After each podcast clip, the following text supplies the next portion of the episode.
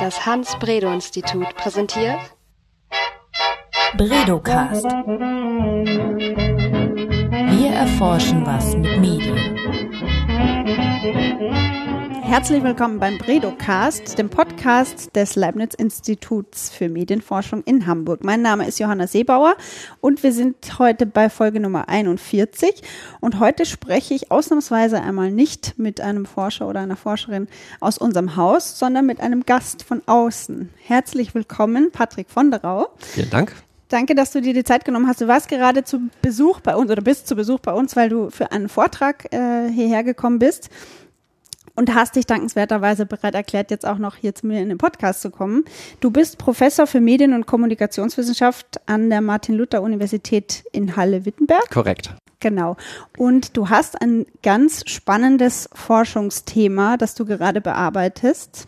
Es ist, ähm, du wirst es gleich selber erklären, ich versuche es mal einzuleiten, es ist ein Geschäftszweig in den letzten Jahren entstanden mit dem Verkauf und dem Kauf von Likes und Shares und äh, Website-Views online und das du versuchst diesen Geschäftszweig so ein bisschen zu analysieren. Genau, das ist ein Projekt, das ich zusammen mit einem Kollegen der Uni Stockholm mache, an der ich auch vorher vor Deutschland gearbeitet habe, Johann Lindquist, äh, das ist ein Sozialanthropologe.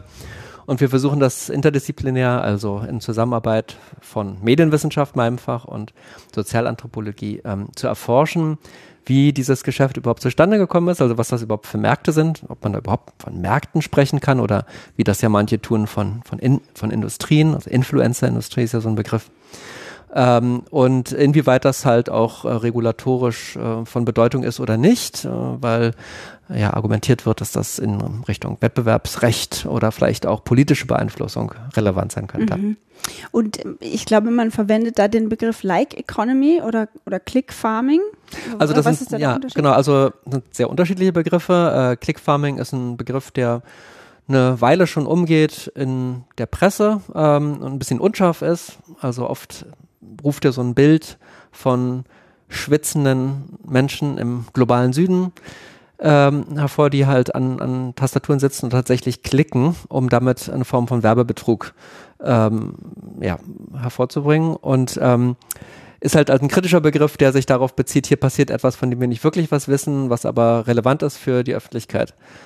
Der Begriff Like-Ökonomie kommt aus dem Wissenschaftskontext, aus einem äh, schönen Aufsatz von Caroline Gerlitz und Anne Helmund von 2013, glaube ich, also schon ein paar Jahre her, als ähm, überhaupt äh, absehbar war, dass es äh, eine neue Art von Infrastruktur gibt, die da entsteht, also die halt die so Social Media Plattform verbindet, eben durch die sogenannten Social Plugins wie das Like und natürlich was mit einer Ökonomisierung des Internet auch zu tun hat.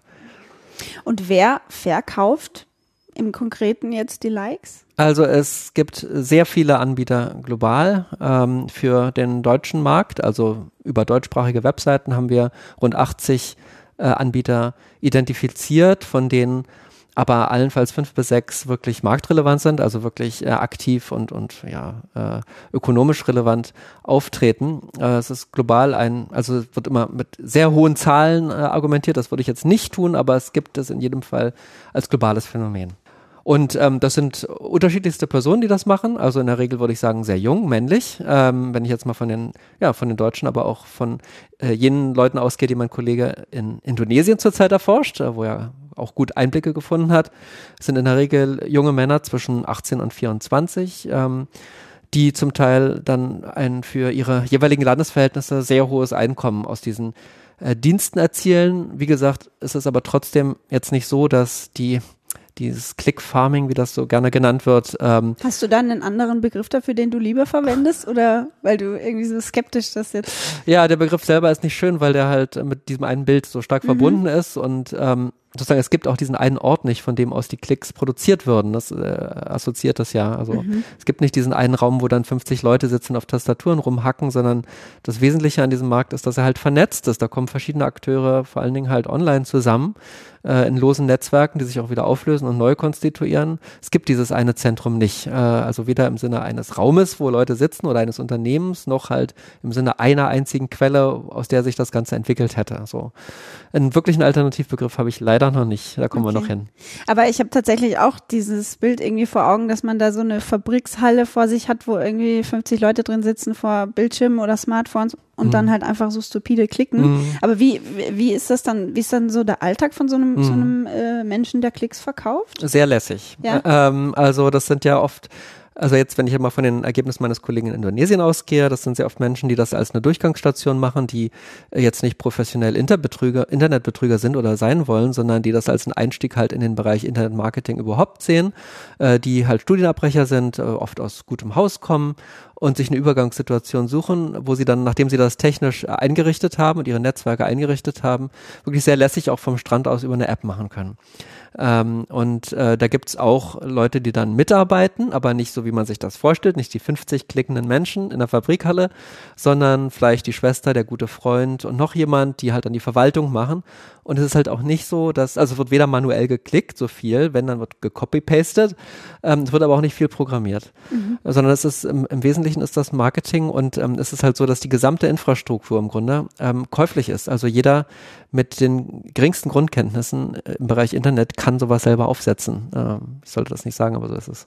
Aber du, also Sie haben, Sie haben keine, Sie klicken nicht manuell auf, auf irgendwelche ähm, Profile und, und generieren so Follower, aber es gibt auch keine Apps oder Algorithmen, die die programmieren, die oder Bots, die das für sie erledigen? Die kaufen die Bots, also die sozusagen bot-generierte Likes kaufen sie dann auch selber ein, wiederum von anderen Verkäufern. Also sozusagen, um so einen Shop aufzusetzen, muss man selber nicht programmieren können. Viele können es trotzdem, also Skripte schreiben und äh, aus verschiedensten Gründen auch, um den Markt irgendwie zu organisieren, um Netzwerke zu organisieren, der verschiedenste Gründe, warum man das macht. Ähm, aber Bots, also wenn es jetzt darum geht, sozusagen die, die Quellen selbst äh, zu bekommen, dann werden die da nicht hergestellt, sozusagen. Also von den Leuten, von denen man die kauft, von denen werden sie in der Regel nicht hergestellt, sondern die beziehen die von zwei unterschiedlichen anderen Quellen. Äh, das sind dann zum einen ähm, äh, die sogenannten Panels, also die dann halt wirklich Bots anbieten in der Regel und sogenannte Tauschnetzwerke, die in Deutschland gerade eine besondere Rolle spielen. Das hat nichts mit Bots zu tun, sondern das sind echte Menschen, die sich über Plattformen anmelden und bereit erklären, äh, ihre Likes zu vergeben gegen geringe Centbeiträge. Das kann jeder machen im Grunde. Ja. Also ich könnte mich da jetzt auch anmelden und dann ähm, Völlig problemlos. Ja. ja. Und was würde ich da so verdienen? Also wie viel bekommt man dann für so ein Like? Das hängt von der Qualität deines Nutzerprofils ab. Wenn du eine authentifizierte äh, Facebook-Nutzerin bist, schon lange dabei mit einem großen Netzwerk, ähm, dann kannst du bis zu 6 Cent pro Like auf einer Beispielseite verdienen.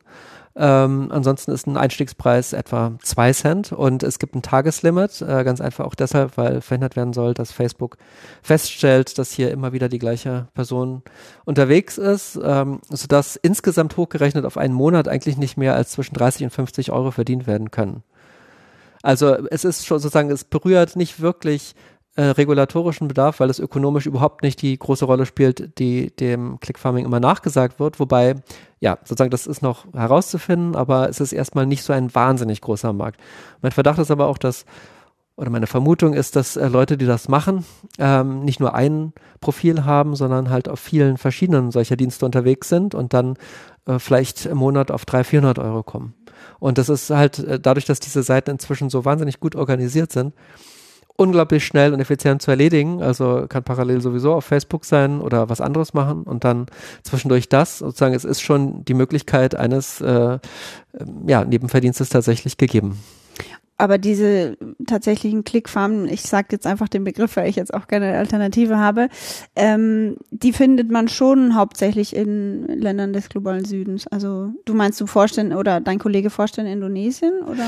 Genau, also ähm, was mein Kollege macht, ist, dass er sich einfach auch, genau wie ich hier in Deutschland, ähm, diese Reseller anschaut, also Leute, die ähm, von anderswoher schon Likes eingekauft haben und die dann selber weiterverkaufen und ähm, also die gibt's genauso hier oder in, in Frankreich oder Amerika oder England. Das ist jetzt kein indonesisches Phänomen. Die Frage ist, wo kommen denn die bot-produzierten Likes her? Also es gibt, wie gesagt, Menschen, zum Beispiel in Deutschland, die als echte Nutzer Likes generieren. Ähm, aber es gibt ja auch jede Menge Bots. Wo kommen die denn eigentlich her? Das ist ja so eine Kernfrage auch in der Presseberichterstattung. Und ähm, das ist nicht letztgültig erwiesen, wo die herkommen, aber sehr viele kommen ganz sicherlich aus Asien äh, und auch Russland. Und ähm, die kommen dann über sogenannte Panels, das ist ein anderer Geschäftszweig, also auch damit kann man viel Geld machen, indem man halt diese Bots äh, sozusagen zusammenstellt in langen Listen und die dann weiterverkauft an diese Reseller, von denen wir gerade gesprochen haben, also von denen, die jetzt hier in Deutschland und in Indonesien sitzen. Äh, ja, und da, da gibt es Personen, die äh, 400, also ich kenne, ich habe einen Informanten, der hat 400 solcher Panels und äh, dürfte sozusagen ein ziemlich großer Knoten in diesem Netzwerk internationaler Panel Betreiber sein. Also es ist ein Reseller zweiter Ordnung, den sehen sie überhaupt nicht, den siehst du überhaupt nicht, den sieht auch keiner, der da unterwegs ist und man Like kaufen möchte oder verkaufen möchte. Die sind halt Business to Business. Mhm. Wenn man jetzt uns die Kunden, wenn wir uns die Kundenseite anschauen, wer, wer kauft denn Likes? Ja, gute Frage. Also die Vorstellung ist ja, dass es Individuen sind. Ne? Äh, New York Times hat immer so eine große investigative Reportage, wo dann die Oma aus Texas und so. Das ist halt überhaupt nicht so, also was ich jetzt bislang gefunden habe, sondern es sind eher mittelständische und kleine Firmen. Ähm, auch einige Bekannte dabei, aus dem Versicherungsbereich etwa. Und auch relativ staunt, dass die das nötig haben. Äh, die kaufen das, wie ich vermute, nicht selbst, sondern haben entweder einen internen unfähigen Marketingmanager oder irgendeine Agentur beauftragt, die das für sie macht und irgendeine Na Reichweite vertraglich nachweisen muss und das aber nicht schafft oder nicht kann. So kommt das wohl zustande. Und was ist mit äh, politischen Parteien oder? Also ähm, die äh, Informanten, die ich jetzt hier äh, in der Reseller-Szene gesprochen habe, machen keine Politik grundsätzlich nicht, weil sie nicht äh, Teil dieser Desinformationsmaschinerie werden wollen. Ähm, es gibt andere, die machen das schon. Also es gibt eine Website, die heißt Fanslave. Ähm, da bin ich auf Hinweise gestoßen, dass tatsächlich Likes ähm, auch an Parteien wie die AfD vergeben werden, was nicht heißt, dass das nicht, weil es ein Tauschnetzwerk ist, dass das nicht Leute sind, die tatsächlich AfD-Mitglieder sind. Also ich kann jetzt nicht sagen, die hätten hier illegal Likes gekauft, aber sozusagen das nachweislich, dass das auch politische Parteien sind, aber größtenteils ist das eigentlich auch ungewöhnlich im deutschsprachigen Raum. Und wie sieht das jetzt rechtlich aus? Es ist ja, ist das, ist es verboten? Also was ich gerade in der schönen Diskussion mit euren Mitarbeitern hier gelernt habe, mit den Juristen, äh, ist es ja rechtlich eigentlich nicht so problematisch, wie es gerne äh, auch dann dargestellt wird in, in, der, in der Presse. Ähm, es ist sicherlich ein Graubereich, kann man insgesamt sagen. Äh, primär wäre es dann, wenn es zu einem Prozess käme, vor allen Dingen Frage des Wettbewerbsrechtes. Also hat sich jemand illegal Vorteile gegenüber der Konkurrenz eingekauft. Ähm, teilweise ist der Rechtsbereich vielleicht schon vollkommen äh, durch die AGBs der Social Media Plattformen abgedeckt. Also ist vielleicht eine Verletzung der Nutzerordnung, dann wird man halt rausgeschmissen und das war's. Ähm, die Frage, die jetzt alle und uns natürlich auch insbesondere interessiert, ist, ob es darüber hinausgehend ähm, Problematiken gibt, die die Recht, also sozusagen die regulatorische äh, Dimension noch wichtiger machen? Also gibt es zum Beispiel doch Akteure aus der Politik oder gibt es doch Versuche, ähm, jetzt äh, politisch manipulierend also einzugreifen, also die Aufmerk auf Aufmerksamkeitslenkung halt durch gekaufte Likes äh, zu steuern? Aber also da sind wir jetzt noch nicht, dass wir da die entsprechenden Nachweise hätten. Das würde das dann sicherlich nochmal verändern. Mhm. Und angenommen, die Rech Rechtslage würde sich jetzt dahingehend ändern, dass es irgendwann verboten wird, wäre es denn einfach, das nachzuweisen, was jetzt ein gefakter Like ist und was ein echter Like ist? Ja, also das ist sicherlich eine Frage an die IT-Experten. Also Bots sind ja je nach Plattform inzwischen ganz gut zu erkennen. Bei den Likes aus Austauschnetzwerken dürfte es schwierig sein, weil das sind ja echte Likes. Ja. Äh, da müsste man dann schon wiederum äh, auf die Dienste zugreifen, die diese Likes vermitteln. Würde mir nicht unbedingt einleuchten, wie das jetzt rechtlich möglich ist. Also die ganze Rechtskonstruktion der Austauschnetzwerke ist ganz raffiniert und äh, aus meiner Sicht in jedem Fall äh, also stichhaltig, um da nicht eigentlich eingreifen zu können. Die Frage ist auch, ob die Plattformen das wollen.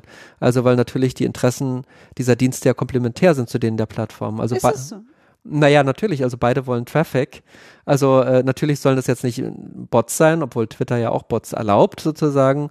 Äh, bei Facebook ist das wahrscheinlich äh, in der öffentlichen Kommunikation ein bisschen anders als das, was dann doch letztlich die Politik des Konzerns ist.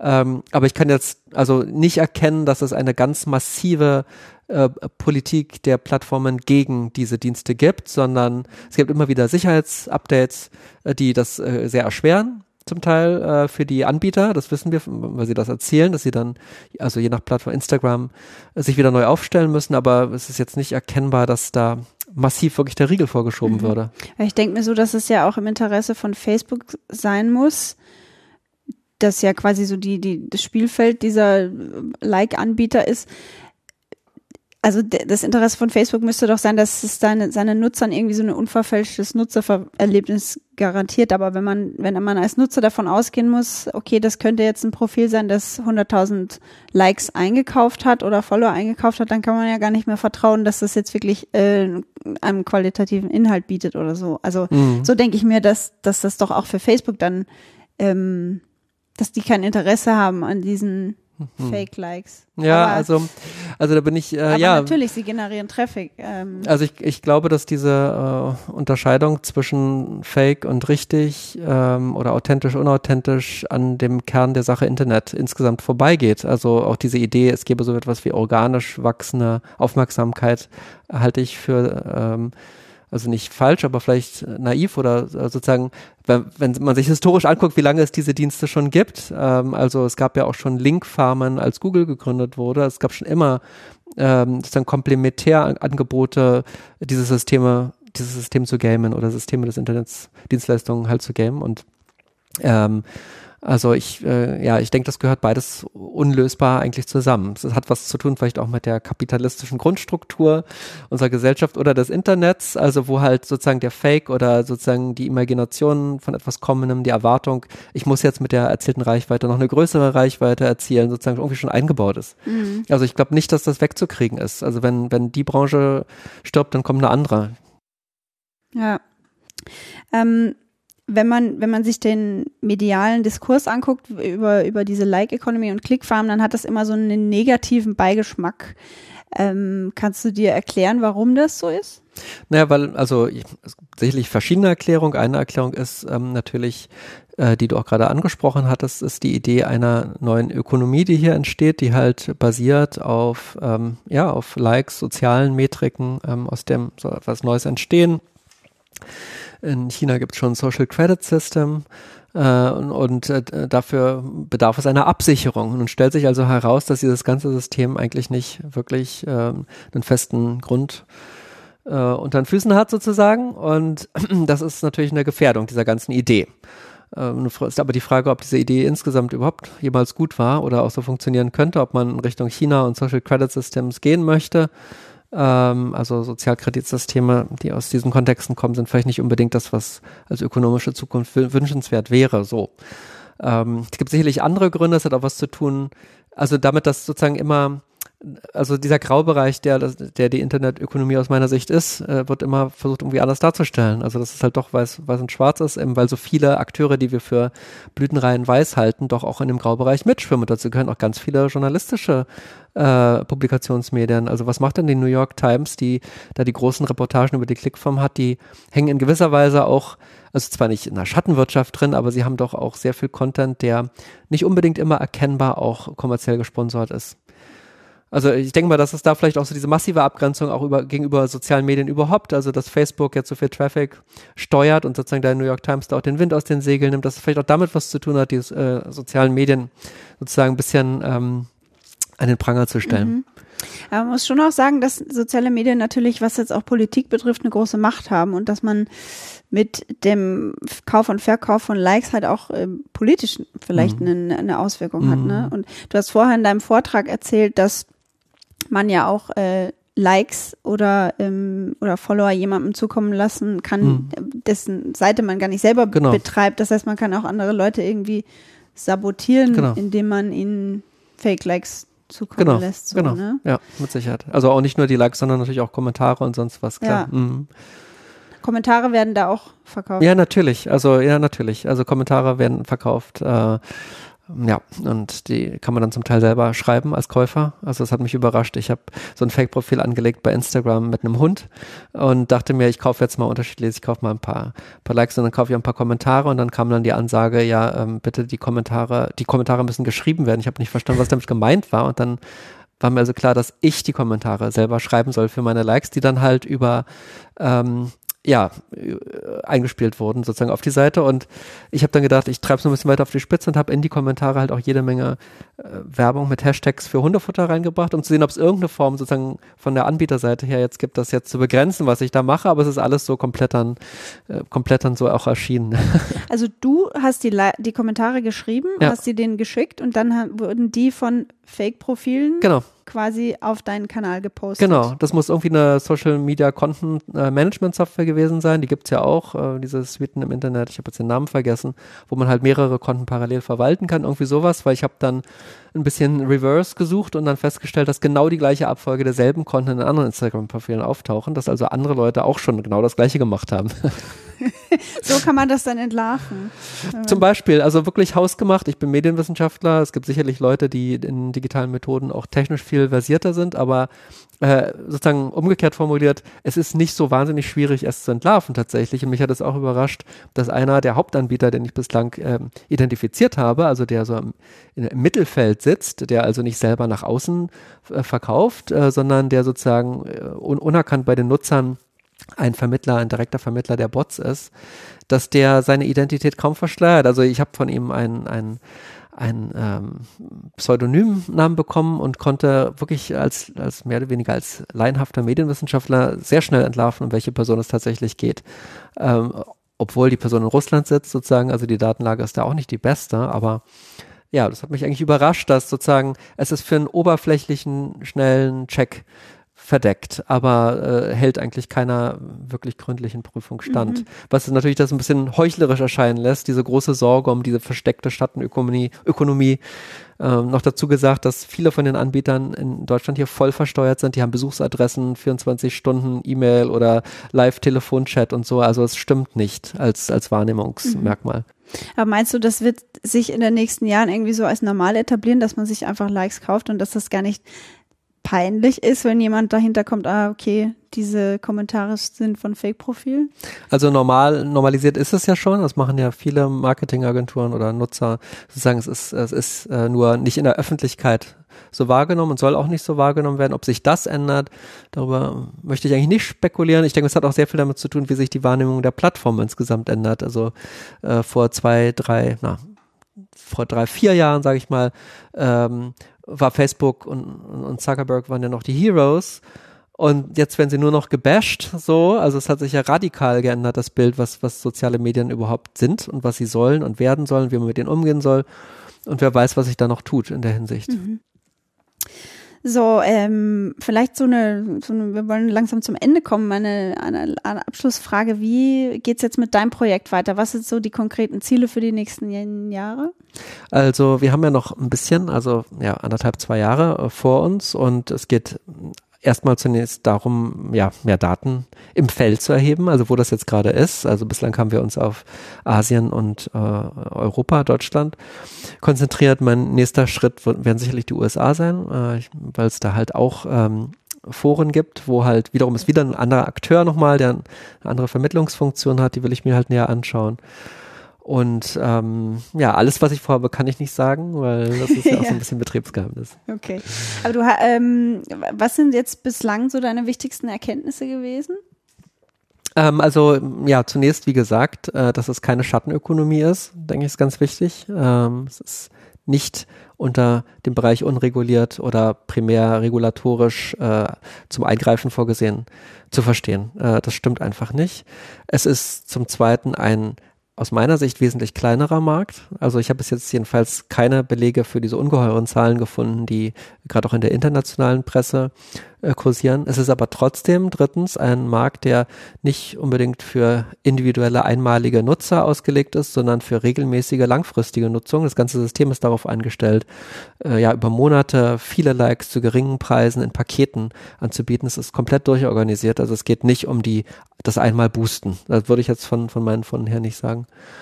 Ähm, dann drittens sicherlich auch, was sind das für Leute? Also ist ja auch interessant zu wissen, dass das äh, ja viele junge Menschen sind, die sehr viel Geld verdienen, das aber auch nicht ähm, als eine Form des organisierten Betrugs betreiben oder in direkter Nähe zur Kriminalität oder zu äh, politisch gerade auch rechtslastigen Parteien, sondern eher als eine Durchgangsstation. Also habe ich auch im deutschsprachigen Raum jetzt nicht wirklich viele Hinweise gefunden, dass das anders sein könnte. Und vielleicht viertens schließlich, dass es ähm, ja ein blinder Markt ist oder eine Industrie, die von sich selbst nichts weiß. Äh, also sozusagen von außen gibt es immer diesen Blick äh, mit Verdächtigen und Spekulationen, aber genauso von innen auch. Äh, die ähm, Konkurrenten stehen da in einem sehr harten Konkurrenzkampf, beißen sich gegenseitig weg. ähm, es entstehen immer auch wieder neue, die dann wieder nichts liefern und ähm, sie verhalten sich zueinander eher so in formloser Kopplung, als dass das jetzt eine wirkliche Industrie, so wie die Medienindustrie wäre. Spannende Sache. Patrick, vielen Dank, dass du dir die Zeit genommen hast Danke und äh, uns an deiner Forschung hast teilhaben lassen. Ähm, das war der Bredocast Nummer 41. Wir verabschieden uns. Bis zum nächsten Mal. Tschüss. Tschüss. Bredocast. Wir erforschen was mit Medien.